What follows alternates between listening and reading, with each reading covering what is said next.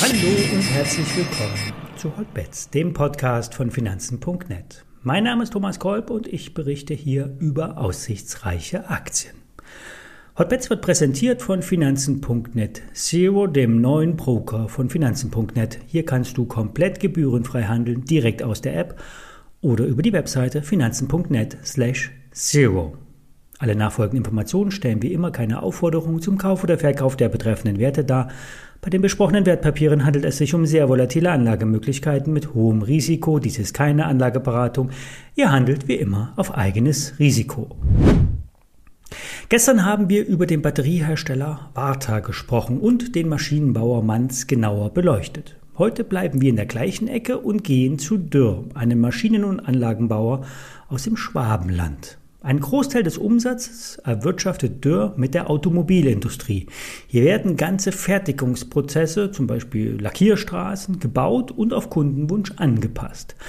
So ähnlich läuft es nun auch in der Batterieproduktion. So soll Dürr dem Porsche Batterie Joint Venture Cellforce Ausrüstung zur Beschichtung von Elektroden für Hochleistungsbatteriezellen für eine geplante Batteriefabrik liefern. Der Umfang beträgt im ersten Schritt einen niedrigen zweistelligen Millionen Euro Betrag. Ab dem nächsten Jahr wird der Prototyp entwickelt und wenn alles glatt läuft, dann ab 2024 die Serienfertigung hochgefahren. Im Speziellen geht es um ein Verfahren für die gleichzeitige Beschichtung beider Elektrodenseiten. Damit lasse sich die Effizienz und die Qualität steigern, so die Experten von Dürr. Im laufenden Geschäftsjahr läuft es nach der Corona-Delle wieder deutlich besser für Dürr. Der Auftragsbestand ist auf Rekordniveau. Derzeitiger Treiber sind Maschinen zur Holzverarbeitung. Die Nachfrage, unter anderem aus der Möbelindustrie, ist extrem gut. Nächste Woche, Donnerstag, kommen die Zahlen zum dritten Quartal. Hier könnte die Zündung zur 45-Euro-Marke erfolgen. So das Ziel von Börse Online und der Bader Wertpapierhandelsbank. Die Bärenberg Bank sagt sogar 52 Euro. Nun ein harter Schwenk zum Alkohol. Es geht um Behrensen. Bekannt durch Apfelkorn, Pushtin, Wodka und alles, was Kopfschmerzen bereitet. Der Konzern war während der Pandemie doppelt gekniffen. Zum einen brach der Absatz von alkoholischen und alkoholfreien Getränken ein, vor allen Dingen in der Gastronomie, und zum anderen hat sich der Bereich frisch gepresster Orangensaft schleppend entwickelt. Grund sind äh, die hohen Investitionen in die Saftpressen und die Kunden hatten im wahrsten Sinne des Wortes Berührungsängste mit den Maschinen. Im laufenden Jahr soll es schon wieder besser laufen. Die Prognosen wurden angepasst. Der Börsenkurs hat davon eher weniger mitbekommen. Es ist vor allen Dingen die Bewertung, die für Behrensen spricht. Bei rund 150 Millionen Euro Jahresumsatz kommt das Unternehmen nur auf einen Börsenwert von rund 60 Millionen Euro. Der hohe Cashflow sorgt für ausreichend Liquidität und das Wachstum soll sich auf nur wenige Bereiche konzentrieren. Eine Schlüsselmarke, ein Schlüsselprodukt soll Mio Mio Mate sein, ein koffeinhaltiges Erfrischungsgetränk ohne Alkohol. Das Produkt richtet sich an eine junge Zielgruppe, klimaneutral mit Ökostrom produziert, für eine vegane Ernährung geeignet und in der Glasflasche abgefüllt. Also ein cooles Getränk für die urbanen Youngsters. Alkohol ist ja derzeit bei den Teens eher out.